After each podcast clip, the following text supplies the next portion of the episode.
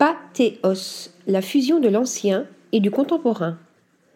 Le plein air, le voyage, l'architecture.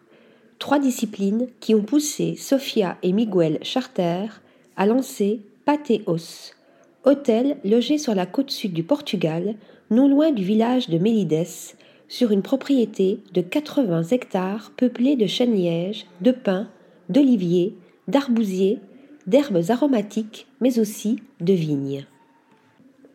En plus de vues incroyables sur l'océan Atlantique, ce lieu idéal pour déconnecter du rush du quotidien offre une réinterprétation des traditions locales, notamment à travers le concept du patio, comme son nom l'indique, d'influence arabe, quasi omniprésent dans les architectures du sud de l'Europe, mais aussi en offrant une nouvelle mouture à la Casa Alentejana, typique de la région de l'Alentejo un projet rendu possible grâce au talent de l'architecte Manuel R.S. Mateus, dont le langage contemporain est reconnaissable aux arêtes nettes qui habillent les quatre bâtiments de l'hôtel faits de béton nu, de bois et de pierre.